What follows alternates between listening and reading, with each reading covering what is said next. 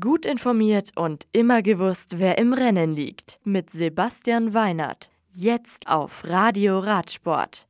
Duo Huber Stibian in Bormio erfolgreich. Van Fleuten gewinnt La Course. Die zehnte Touretappe geht an Alaphilippe. Le Grand Bornand. Die zehnte Etappe der Tour de France von Annecy über 156,5 Kilometer nach Le Grand Bornand gewinnt Julien Alaphilippe vom Team Quickstep Floors. Zweiter auf der ersten schweren Alpenetappe mit vier Bergwertungen ist Johann Isagire von Bahrain Merida. Rang 3 beansprucht Direct Energy mit Rhein Tarame für sich. Bester Deutscher ist Simon Geschke von Sunweb auf Rang 41. Greg van Avermaet bekommt die Auszeichnung des kämpferischsten Fahrers und bleibt gleichzeitig in Gelb. Peter Sagan bleibt in Grün und Julian Alaphilippe übernimmt am Tag seines ersten Tour-Etappensiegs auch das gepunktete Trikot des besten Bergfahrers. Bester Jungprofi ist David Gaudu.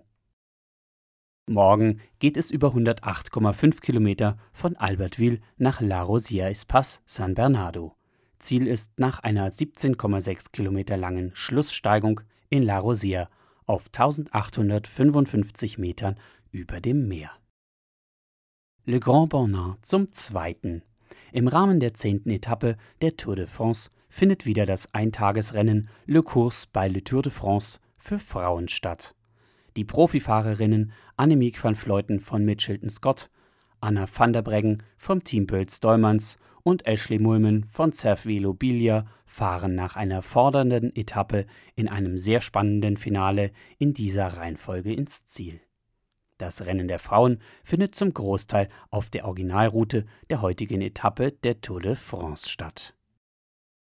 Bormio Urs Huber und Simon Stibian vom Team Bulls gewinnen die dritte Etappe der Bike Transalp. Die Gesamtwertung des einwöchigen Bike-Etappenrennens führen Markus Kaufmann und Jochen Kees vom Team Centurion VD.